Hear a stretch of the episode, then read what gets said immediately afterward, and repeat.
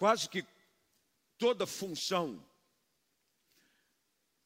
tudo aquilo que você se dispõe a fazer no novo trabalho, por exemplo, você recebe algumas orientações e instruções básicas de como você deve proceder. Aliás, em quase todo o ambiente que você adentra e é um lugar público, espera-se que você tenha um padrão de procedimento comum a todos. Se tornou quase que regra geral nesse período de pandemia, algumas orientações básicas quando você entra em qualquer ambiente. Por exemplo, não esqueça de higienizar as mãos, mantenha em todo tempo as, a máscara e procure manter-se com um distanciamento de pelo menos um metro das pessoas. Normalmente é assim. Graças a Deus, a flexibilização das medidas tem chegado e nós acreditamos que, pelos números que têm sido apresentados ao redor do mundo, aqueles que estão algumas semanas à frente do Brasil em termos de contágio, parece que a coisa tende a dar uma melhorada em duas, três semanas, querendo Deus. Quando você chega em qualquer lugar, por exemplo, na igreja, a igreja é um lugar que se espera um padrão de postura comum a todos nós. A sua vestimenta, aliás, não precisaria nem se dizer isso, porque a vestimenta do crente, ela não pode ser apenas uma vestimenta correta na igreja, ela tem que ser uma vestimenta correta em todo lugar. Não adianta você vir bem vestido e todo comedido para a igreja e você lá fora viver de uma forma livre, leve e solta. Não funciona. Orientações são importantes. Às vezes, por não recebermos orientações, nós falhamos e somos é, chamados à atenção, porque não sabemos como proceder. Dentro da vida cristã, isso é muito comum. Pessoas novas, convertidas, quando chegam ao ambiente da igreja, muitos não sabem como é que deve ser a sua nova vida. E às vezes falham por não receberem a instrução necessária e por não conhecerem aquilo que a palavra de Deus os orienta a fazer. Quando nós temos um relacionamento com Jesus, a nossa vida deve ser agora conformada e adequada ao padrão da palavra de Deus. Nós não vivemos mais agora segundo os rudimentos do mundo. Nós não vivemos mais agora segundo o conselho dos ímpios. Não é a sociedade que dita os nossos valores. Nós nos tornamos o povo da palavra de Deus. O povo de Deus deve ser conhecido como povo da palavra. Não é o que um pensa, não é o que um outro acha, não é dogma, não é ideologia, não é ideia brilhante de um ou de outro. Nós devemos ter como base de fé e prática o manual que é a palavra de Deus. A igreja, quando nasce, ela precisa de orientações claras, e quando nasce, eu me refiro à igreja primitiva. A igreja nasce e ela nasce sem saber como é ser igreja. É igual com você quando casa. Você não tem experiência de estar casado, você aprende a viver a vida de casado depois que casa. Normalmente é assim. Você tem a experiência dos pais, de ver o exemplo do seu pai e da sua mãe, como é que é viver a vida comum, mas uma coisa é a teoria, outra é a prática. Quando você junta as coisas, e você vai casar direitinho como deve ser, casar-se no cartório, no civil, recebendo depois a bênção do seu pastor, para que o abençoe. Você entra dentro de casa, por mais que você tenha um, dois, três, quatro, cinco, o que passar disso é enrolação de namoro. Se alguém está te enrolando mais tempo do que isso, repreenda em nome de Jesus. Mas mesmo que você conviva no namoro, muito tempo a gente se conhece, conhece nada. Você nunca acordou do lado desse homem, e nem você acordou do lado, do, do lado dela. Eu espero que não. Pelo menos eu espero que não. Porque o crente tem que descobrir como o outro acorda na noite de núpcias.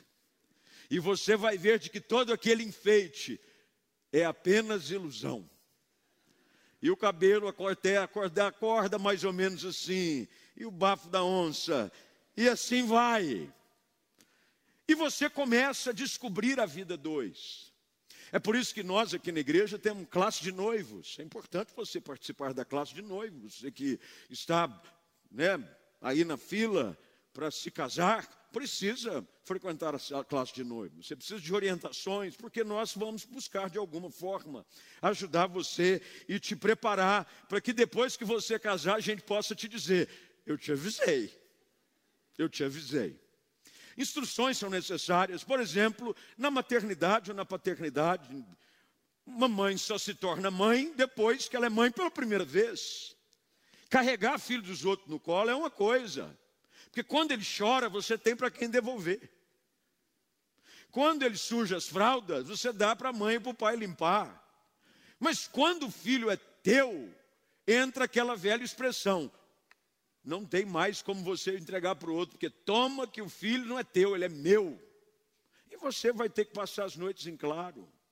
E você vai ver diante daquela mudança de temperatura, as noites em claro, você vai achar que o mundo está acabando porque a criança fez 37,5 de febre.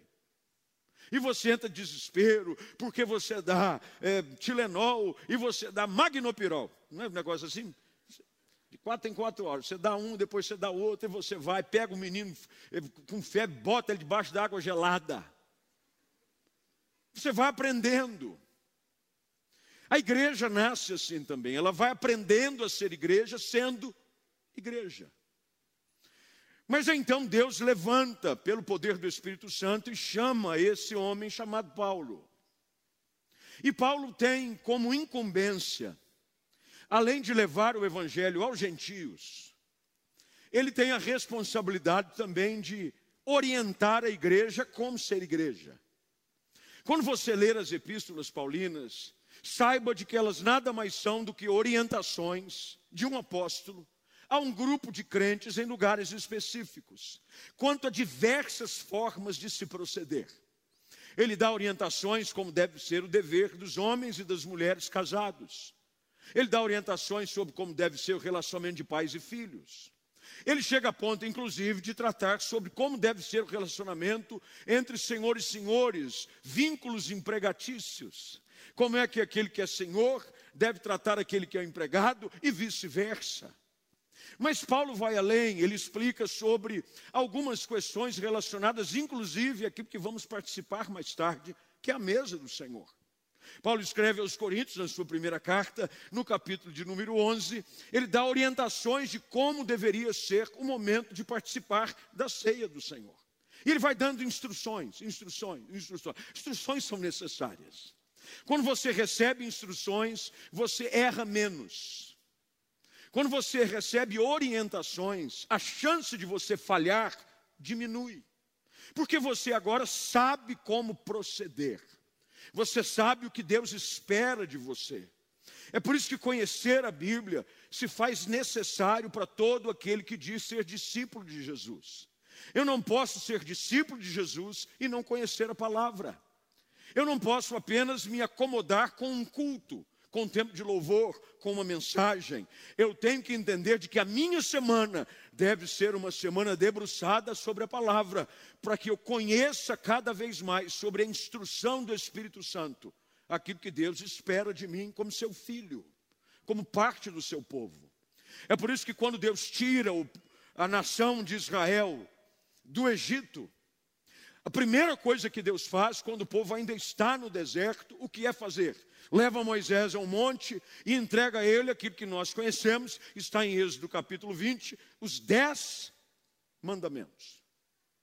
Deus estabelece regras. E quando você lê o Pentateuco, principalmente o livro de Levítico, o livro de Números, você vai ver orientações claras que são dadas quanto ao proceder em diversas situações como deveriam tratar o homicida, como deveria tratar o enfermo, como inclusive deveria ser tratado a mulher durante o seu período menstrual. Porque tudo que Deus faz, Deus faz estabelecendo ordens, porque o nosso Deus não é Deus de confusão.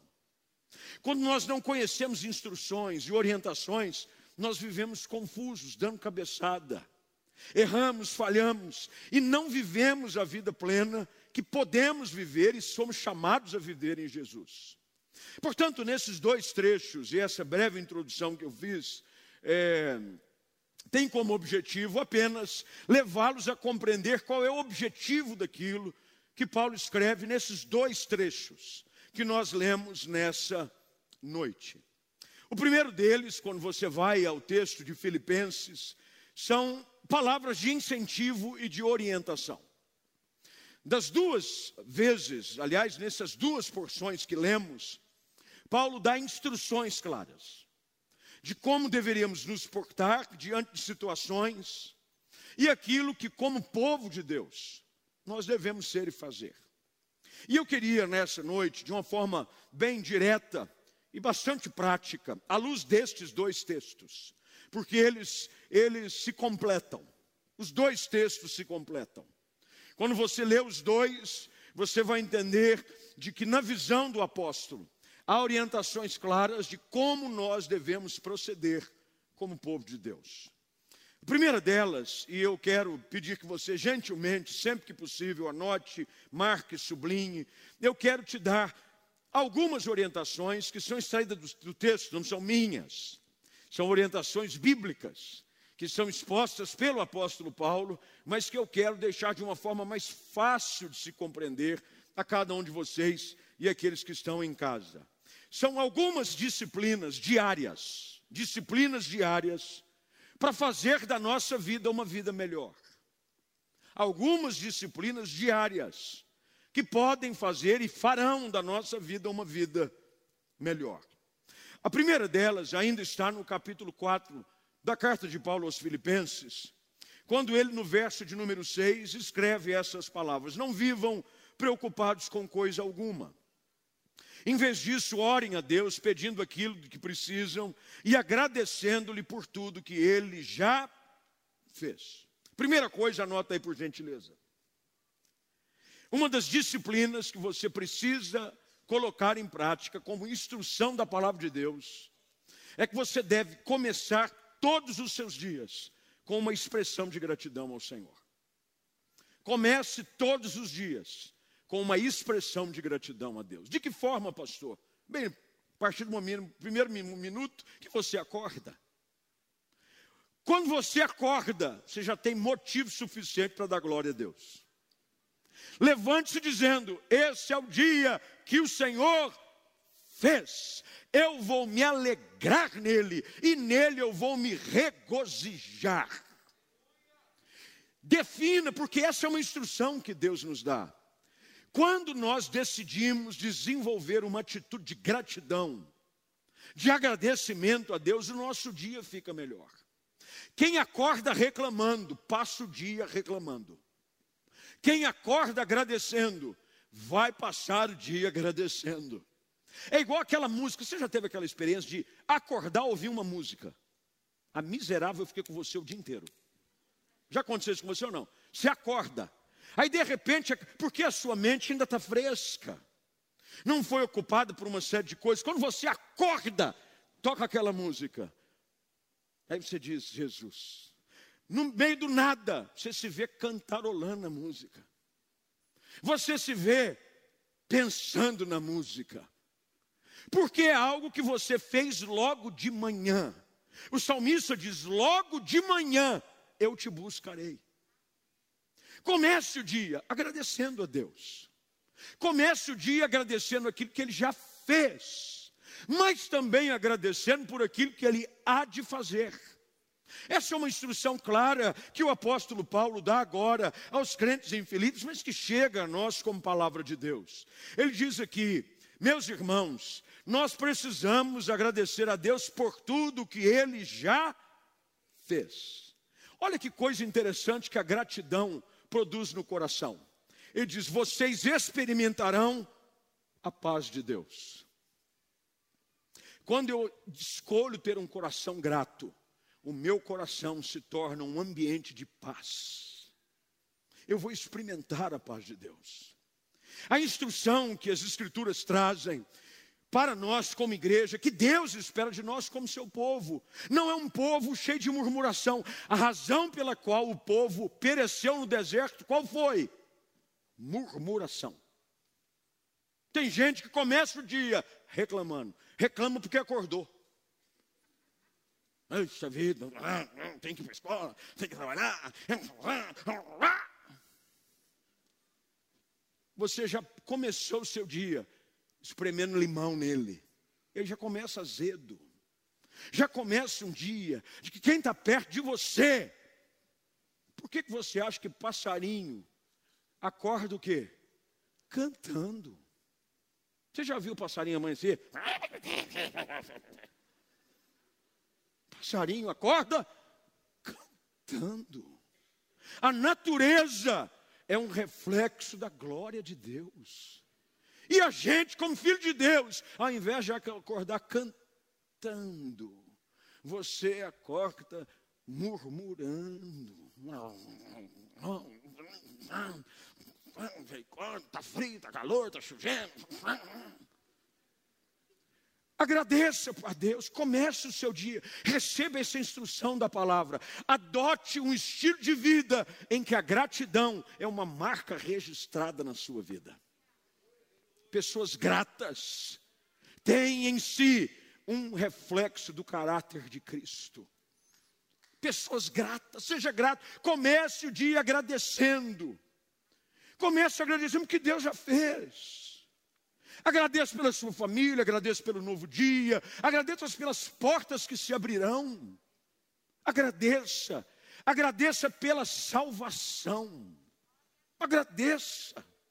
Nós às vezes falhamos em reconhecer o maior de todos os benefícios que já recebemos, como ato da graça de Deus, que é a salvação e perdão dos nossos pecados. Comece o dia agradecendo. Comece o dia agradecendo. Comece o dia agradecendo.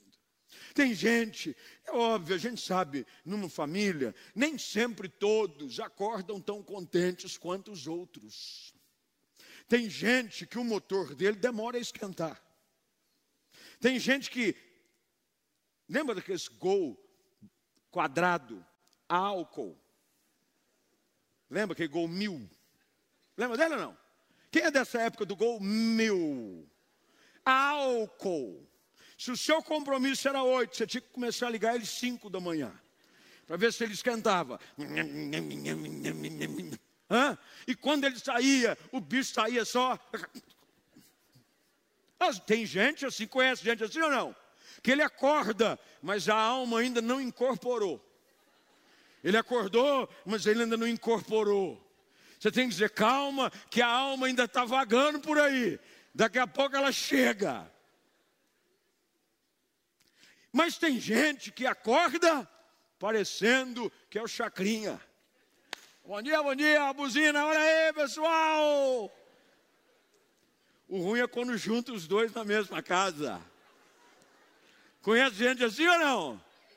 Eu e minha esposa, ó. Ela acorda meia fase. Ela acorda, eu acordo virado. Bora! Oh! Que benção! Aleluia! Assovio!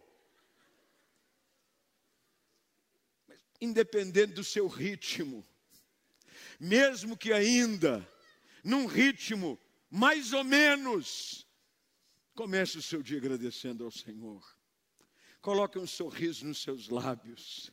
E quando os seus olhos abrirem, logo de manhã, que você escolha adorar a Deus. Diz que bênção. Vai começar mais uma semana, está começando mais um mês, mais um dia de trabalho. Que coisa maravilhosa! Deus tem sido bom para comigo. Agradeça, agradeça. Escolha um estilo de vida de gratidão e adoração. Segunda coisa que o texto aqui, ainda em Filipenses, capítulo 4, nos orienta a fazer, ainda no verso de número 6, ele diz assim: não vivam preocupados com coisa alguma. Em vez disso, orem a Deus pedindo de que precisam. Segunda instrução que você precisa receber como igreja, como discípulo de Jesus, para viver uma vida melhor. Aprenda a levar os seus problemas para Deus. Leve os seus problemas para Deus.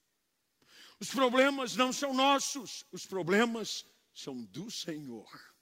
Se a minha vida é dele, tudo que eu sou, tudo que eu tenho, tudo que eu enfrento, não é meu também, é dele. Ele é o Deus que luta as nossas batalhas. E quantos de nós temos ainda o mau hábito de querer resolver os problemas do nosso jeito? Nós queremos tentar da nossa forma, e quando ela não funciona, aí nós levamos para Deus. Não pode ser assim. Quando surgir uma dificuldade, leve ao Senhor. Quando surgir um problema, leve a Deus. Quando você ouvir um diagnóstico contrário, leve a Deus. Quando você tiver que enfrentar uma adversidade, um gigante, um problema, leve a Deus. Paulo escreve aos Filipenses dizendo: Não vivam preocupados com coisa alguma. O estilo de vida que Deus espera de nós, eu sei que não é fácil, eu não estou aqui pregando como se fosse algo simples de se fazer. Eu enfrento as dificuldades por mim próprio. Mas a preocupação excessiva não deve ser uma marca presente na vida daquele que é filho de Deus. Porque eu sei que é um Deus que cuida de mim. Há um Deus que provê as minhas necessidades. Há um Deus que é maior que os meus problemas. Há um Deus que faz o impossível acontecer. É por isso que Paulo diz: o estilo de vida que nós devemos adotar, como discípulos de Jesus, são pessoas que agradecem de manhã, mas mesmo que se o dia tiver reservado momentos de luta, leve os seus problemas para Deus. Leve tudo em oração a Deus, pedindo o que precisam. Peça a Deus. Tem gente que é orgulhoso até em orar. Eu não vou orar, Deus sabe o que eu preciso. O que, que custa você pedir, filho de Deus? É igual mulher com o marido em casa. Está acontecendo alguma coisa, ele faz a pergunta inúmeras vezes: o que, que foi, bem? Não é nada, não. Bem, tem alguma coisa errada. Eu estou vendo que a sua feição está um pouco mudada. O que, que foi? Nada. Minhas irmãs, fica aqui a minha posição de revolta. Não é mais fácil falar? Fala. Vai direto ao ponto. Diz o que incomodou. Diz o que você precisa. Para de charme. Diga o problema. Eu sei que não, nem todas têm essa facilidade. Mas ajuda um pouco a gente. Porque esse negócio de revelação, adivinhação, não é de Deus. E a gente tem que ficar adivinhando, supondo, imaginando. Aí a gente fica assim dizendo: o que será que eu fiz de errado? Porque todo homem, quando a mulher muda a feição, ele já começa a procurar o que, que aconteceu. Ele faz um flashback. O que, que eu fiz ontem, com quem que eu falei, onde eu fui. O que, que será mudou o cabelo, não mudou? Onde foi? Te marcou alguma coisa? Fala! Às vezes nós agimos da mesma forma com Deus. Fala com Deus. Fala com Deus. Leva para Ele o seu problema. Leva a Ele a sua dificuldade.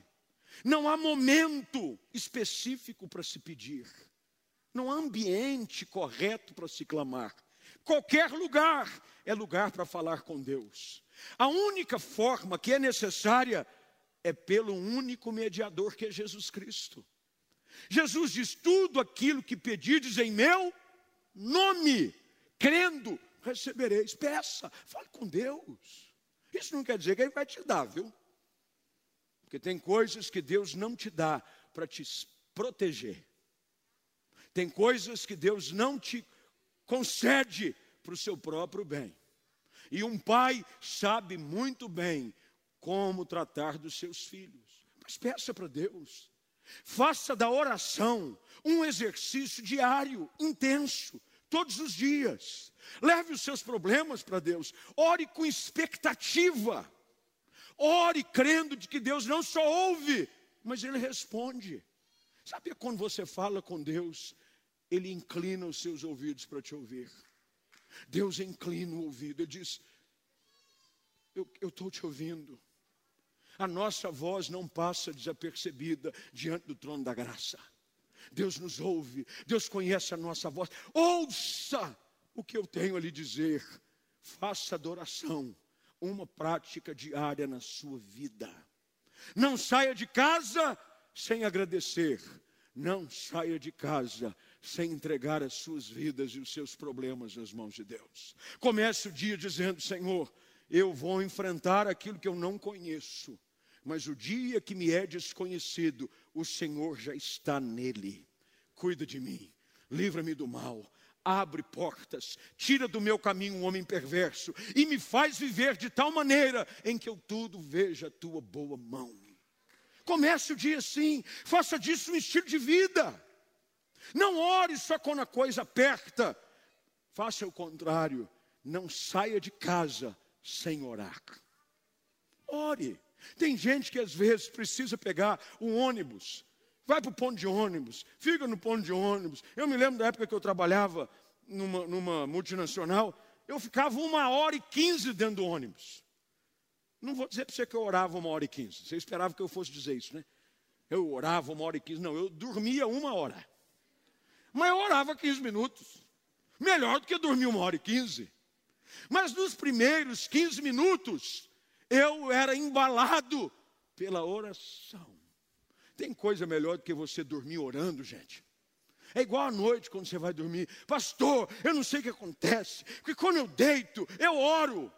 Ué, melhor você deitar, orar e dormir, do que você deitar, não orar e não dormir. Tem coisa mais gostosa do que ao invés de você contar carneirinho, você ficar falando com Deus. Você já dormiu falando com Deus? E você começa a falar com Deus. E de repente, a oração se confunde com ronco. E de repente, você em paz se deita e logo peca no sono, porque só tu, Senhor, me fazes repousar seguro. Comece o dia orando, termine o dia orando. Faça a oração uma prática diária na sua vida. A oração não é uma arma que deve ficar simplesmente como ficam nessas unidades de incêndio, já viu? que em prédios como esse tem um lugar aonde, em caso de incêndio, quebra o vidro. Oração não é isso. Tem gente que só aciona oração quando o fogo pega. Incêndio, algum problema, crise, tocou a sirene, emergência, quebra o vidro. Oração. Oração é algo que deve ser parte da vida diária de todo crente. Terceiro lugar, ainda aqui em Filipenses capítulo 4. Eu pedi 40 minutos, mas esqueci que fiquei dois domingos fora. Então eu tenho 40 do anterior, 40 do outro, mais 40 desse. É uma benção. Hoje nós vamos até meia-noite, para a glória de Jesus. Versículo 8. Por fim, irmãos, quero lhes dizer só mais uma coisa. Concentrem-se em tudo que é verdadeiro, tudo que é nobre, tudo que é correto, tudo que é puro, tudo que é amável, tudo que é admirável. Pensem no que é excelente e digno de louvor. Terceiro lugar, ocupe a sua mente com o que vale pena. Para de pensar besteira todo dia.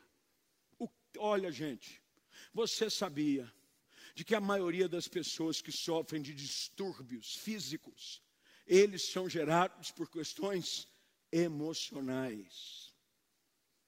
Como imagina sua alma, assim é, diz a palavra. Ocupa sua mente com coisa boa. Você fica aí nesse negócio de rede social, e seguindo gente, e vendo série de não sei que tem, e vendo BBB. Ah, gente, vocês vão me desculpar.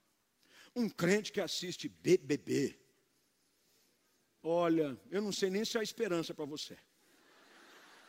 Eu não sei se tem confesso que eu tenho as minhas dúvidas teológicas se há esperança para um crente que assiste BBB. Aquilo é o mais profundo esgoto que uma pessoa pode assistir. Como é que pode um negócio daquele? Ocupa sua mente com coisa que vale a pena. Ouça uma boa música. Você sabia que música é terapia? Música boa. Por que, que você acha que no consultório bota aquela música? É para te enganar que o médico vai atrasar mas aí com a música você fica. Música boa, ouça coisa que edifica, ocupe a sua mente com o que é bom, com o que vale a pena. Pode ficar pensando besteira. Ah, mas será que isso? E pensando aqui, pensa nas coisas do alto. Quando você vai ao capítulo seguinte, agora, já numa, ah, no texto aos Colossenses, nesse capítulo 3 que eu vou citar, Paulo diz isso no versículo 2: ele diz: pensem nas coisas do alto. Meu irmão, pense em anjo, pense em mistério, pense em revelação, pense em rua de ouro, pense em coisas que vale a pena. Aí você fica pensando em umas coisas que não vai. Eu não sei se fulano me cancelou. Ah, manda o fulano tomar banho. Fica pensando nessas coisas. E pensando, eu não sei. Para! Você fica ocupando a sua cabeça. E a sua cabeça vai se tornando uma panela de pressão. E tem hora que você explode. Pense em coisa que vale a pena. Ocupe a sua mente com o que vale a pena. O dia é curto demais, gente. A vida é curta demais para você ficar gastando tempo pensando besteira. Ocupa com o que vale a pena. Coisa que vai edificar coisa que vai acrescentar para a sua vida. Selecione as suas conversas. Selecione. Para de ficar perdendo tempo com gente que não acrescenta nada na sua vida. Para. Fica aí ouvindo umas conversas nada a ver. Uns grupos. Eu não deixo ninguém me acrescentar em grupo. O meu WhatsApp é bloqueado para grupo. Não gosto de grupo. Não me ponham em grupo. Não gosto de grupo. Grupo é uma conversa fiada, com as figurinhas aiadas. Ah, eu tenho mais o que fazer. Fica naquele negócio. E do grupo você que tem grupo. Aí um, você já viu dar bom dia no grupo para você ver. Viu uns 50 bom dia. Bom dia, bom dia, bom dia, bom dia, bom dia. Bom dia de Forzinha, bom dia do Sérgio Malandro. Bom dia não sei o que tem. Bom dia do. Ah! Sai para lá! Tô certo ou tô errado, gente? E você não sai com vergonha, você silenciou, Deus me mostra. Você não quis sair porque achou que ia ficar mal. Ah, eu vou sair, não. Sai em nome de Jesus. Escreve, sair em nome de Jesus. Não acrescentou nada. Coisa que vai edificar a sua vida. Coloca, ocupa a sua mente com as escrituras, com a palavra, com boa conversa, com gente que te empurra para frente instruções básicas, simples, mas que fazem da nossa vida muito melhor. Para de ficar perdendo tempo com o que não vale a pena. Pense positivamente. Ah, eu não gosto desse negócio de pensamento positivo. Você quer pensar o que? Negativo? Não, esse negócio de pensar positivo não é de Deus. Não, é de Deus. Você acha que Deus só quer que você pense em tragédia? Em coisa ruim, em doença, em enfermidade. Meu irmão, pensar positivamente é a orientação que o apóstolo Paulo dá. Tudo que é bom, tudo que é agradável, se é algum louvor, se é puro, se é admirado, seja isso. Pensem, olha, eu gosto da nova versão transformadora. Pensem no que é excelente. Eleve o seu nível de pensamento à excelência. Ó, oh, comigo é aqui. Se não for aqui, não tenho tempo a perder. Não tenho tempo a perder. Meu irmão, a gente vai ficando velho e vai ficando cheio de mania. Eu vou cinquentar daqui três meses. Já estou recebendo presente antecipadamente. Se você sentir no coração, porque é um cinquentenário, é um ano do jubileu. Então, eu estou chegando lá. Meu irmão, se tem uma coisa que eu não perco mais tempo, é com bobeira, com conversa o que estão pensando, o que estão falando. Ai, mas fulano de tal é que vai se catar. Eu estou preocupado com essas coisas, porque senão a nossa vida vai ficando azeda. E os outros, posso dizer uma coisa para você? Não estão nem aí com você. Eles estão nem aí com você. Quarto lugar, já agora no texto aos Colossenses, capítulo 3. Vai lá comigo e o pessoal da mídia, por favor, me acompanhe. Já agora no verso número 12, uma continuação de, de instruções. Ele diz: Visto que Deus os escolheu para ser povo santo, veja só, visto que Deus os escolheu para ser povo santo e amado. Deus nos chamou para um estilo de vida definido. Povo, povo santo. Essa é a característica que define o povo de Deus: santidade. Ele diz: revistam-se de compaixão, bondade, humildade, mansidão e paciência. Sejam compreensivos uns com os outros e perdoem quem os ofender. Grifa aí: perdoem quem os ofender. Quarta lição, porque a gente precisa praticar todo dia. Perdoar com agilidade. Seja rápido em perdoar. Quanto mais rápido você perdoa, melhor para você é. Ah, mas o que fizeram? Problema, e daí? E daí? Tem uma frase que eu ouvi algumas vezes, eu não sei se é dele, mas eu ouvi dele inúmeras vezes, que é do pastor Hernandes Dias Lopes, de que você não perdoar alguém é como se você estivesse tomando veneno, querendo que outra pessoa morresse. Perdoa, irmão. Oh. Quanto mais rápido você perdoar, mais leve você vai ficar. Ah, mas o senhor não sabe o que fizeram, o que falaram, puxaram o meu tapete, falaram isso. Meu irmão, olha o que Paulo diz, aqui ainda no verso de número 13: sejam compreensivos e perdoem quem os ofender. Numa ocasião perguntaram para Jesus: Senhor, porque a regra que dominava era o seguinte: sete vezes perdoou, eu posso perdoar. Sete. Sete. Pisou na bola comigo é igual gato, tem sete vidas. Você pisa sete vezes na bola, eu perdoo. Na oitava. Aí foram perguntar para Jesus. O que, que Jesus disse? 70 vezes sete. Só que a regra de perdoar sete vezes não era na vida da pessoa, era no dia. Aí Jesus forçou a barra, fala a verdade.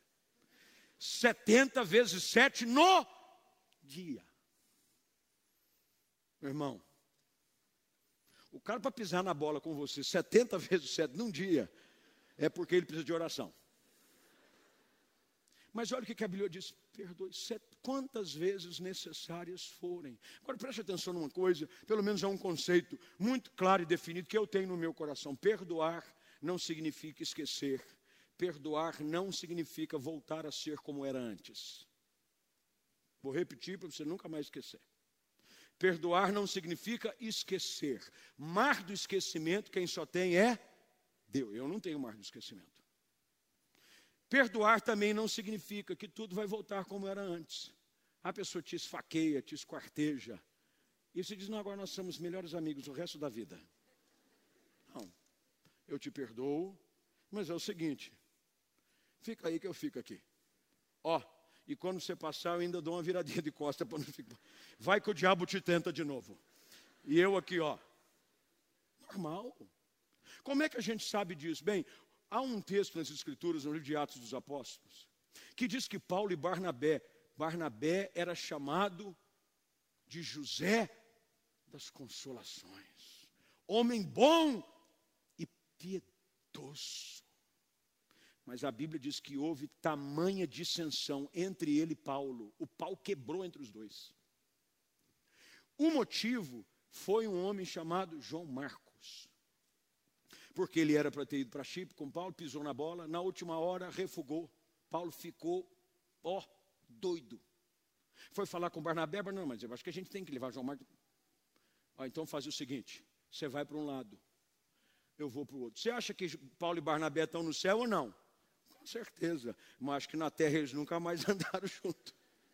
Você nunca mais ouviu falar de Paulo e Barnabé, de mãozinha dada, dizendo, vamos fazer missões. Vai para lá, Barnabé. Paulo vai para cá. E vamos que vamos. Mas perdoe. Porque senão você vai dormir com a pessoa todo dia. Você vai deitar, vem a imagem da pessoa na sua cabeça. Você fecha o olho, aparece o nome dele. Você está andando na rua, alguém diz o nome da pessoa. E quando você não quer, você encontra com a pessoa. Libera esse negócio. Perdoa. Vira a página. Segue sua vida. Uma das características de alguém que é salvo em Jesus. E Paulo diz isso: o perdoado aprende a perdoar. Esse é o argumento que Paulo usa. Ele diz: olha aqui, lembrem-se de que o Senhor os perdoou, e de modo que vocês também devem perdoar. Por isso que na oração dominical, oração do Pai Nosso, tem gente que não pode orar ela, hein? Perdoa as nossas, como nós tentamos perdoar. Tem gente que não pode orar. Porque vai orar a oração do Pai Nosso, perdoa as nossas ofensas, as nossas dívidas. Depende da tradução que você conhece da oração. Se ela vem de uma herança católica ou cristã evangélica. Como eu tenho perdoado, tem nada mentiroso. Tem nada. Não tem. Perdoe. Todo dia. Decida começar livre de cadeias. Há ilustrações claras de que pessoas que não perdoam são como aquelas que colocam correntes pesadas com aquelas bolas de ferro nas pernas e querem andar. E tem gente que não consegue andar, de tanta gente que lhe fez mal e lhe feriu. Eu não estou dizendo que você não tenha motivos para ter ficado chateado, você os tem. Mas para que viver acorrentado em algo que te feriu o resto da vida, quando você pode simplesmente liberar, perdoar e dizer, como diz o velho samba, levanta, sacode a poeira e dá volta por cima. Você inclusive podia cantar esse louvor hoje, quando você for dizer, levanta, sacode a poeira e dá volta por cima. Para terminar, verso 16, que a mensagem a respeito de Cristo, em toda a sua riqueza, preencha a vida de vocês. Eu amo essa tradução desse versículo aqui de Colossenses 3,16. Que a mensagem a respeito de Cristo, em toda a sua riqueza, preencha a vida de vocês. Isso quer dizer, nenhum cantinho da minha vida não está cheio da vida de Cristo. Todo dia, Cristo tem que ser revelado em mim. Pelo jeito que eu falo, a maneira como eu ando, pela maneira como eu reajo, pela maneira como eu trato as pessoas. Eu devo viver intensamente para Deus. Todos os dias, esse é o quinto ponto, se você está anotando. Viva intensamente para Deus, todos os dias. Deixa de ser alguém religioso uma vez pela semana, dia de culto, dia de reunião, dia de oração. Viva intensamente, preenchendo todas as áreas da sua vida. Porque, meus irmãos, vida com Cristo é vida plena, abundante. Não tem esse negócio que agora eu sou crente, agora eu vesti a capa do crente, agora eu estou com a roupa do crente, você é crente 24 horas por dia, sete dias na semana. E a vida de Cristo tem que ser manifestada em tudo que você faz. Decida viver intensamente, traga todas as áreas da sua vida aos pés do Senhor tudo, a ponto de que aquilo que você faz reflete a imagem de Jesus. É por isso que ele termina o texto dizendo, agora no verso 16, 17: Tudo que fizerem ou disserem, façam em nome do Senhor Jesus. Tudo que você fizer ou disser, qualquer atitude sua, qualquer palavra sua, deve ser feita em nome do Senhor. Isso quer dizer o seguinte: aquilo que eu faço é o que Jesus faria, aquilo que eu falo é o que Jesus falaria. Fazer em nome de alguém é que eu tenho a autorização e a chancela para fazer aquilo que estou fazendo. Quer dizer que quando eu ajo de uma forma, as pessoas vão dizer: Jesus agiria da mesma forma. Quando você fala, as pessoas dirão: Jesus falaria da mesma forma. Quando você decide adotar esse estilo de vida diariamente, pode ter certeza, a sua vida vai ser bem melhor. Como é que você quer viver sua vida? Você quer viver uma vida melhor? Você quer viver agradecido todos os dias, começar o dia bem? Você quer começar o seu dia levando os seus problemas para o Senhor?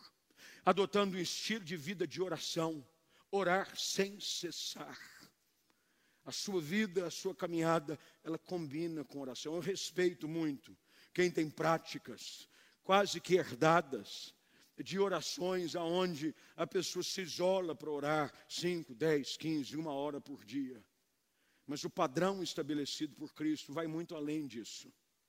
Não é apenas uma hora do dia, duas horas do dia em oração. A sua vida é uma oração. Tudo que você faz, onde você fala, você está dirigindo, você está trabalhando, você está pregando, você está cuidando dos seus filhos, em tudo você está falando com Deus. Orar é conversar com Deus. Você conversa com Deus o dia todo. Não alguns minutos, não algumas horas, mas eu vivo falando com Deus o dia todo. Nas minhas dificuldades, nas minhas alegrias, que coisa boa, Senhor, que maravilha, que coisa boa que aconteceu, Senhor, aqui, não sei não, eu estou preocupado. E você transforma a sua vida num estilo contínuo, diário, de oração. Que você siga as instruções, não são minhas, não são instruções de um pastor, não são instruções de uma igreja, são instruções da palavra de Deus para a vida de um povo que precisa ser identificado como povo de Deus.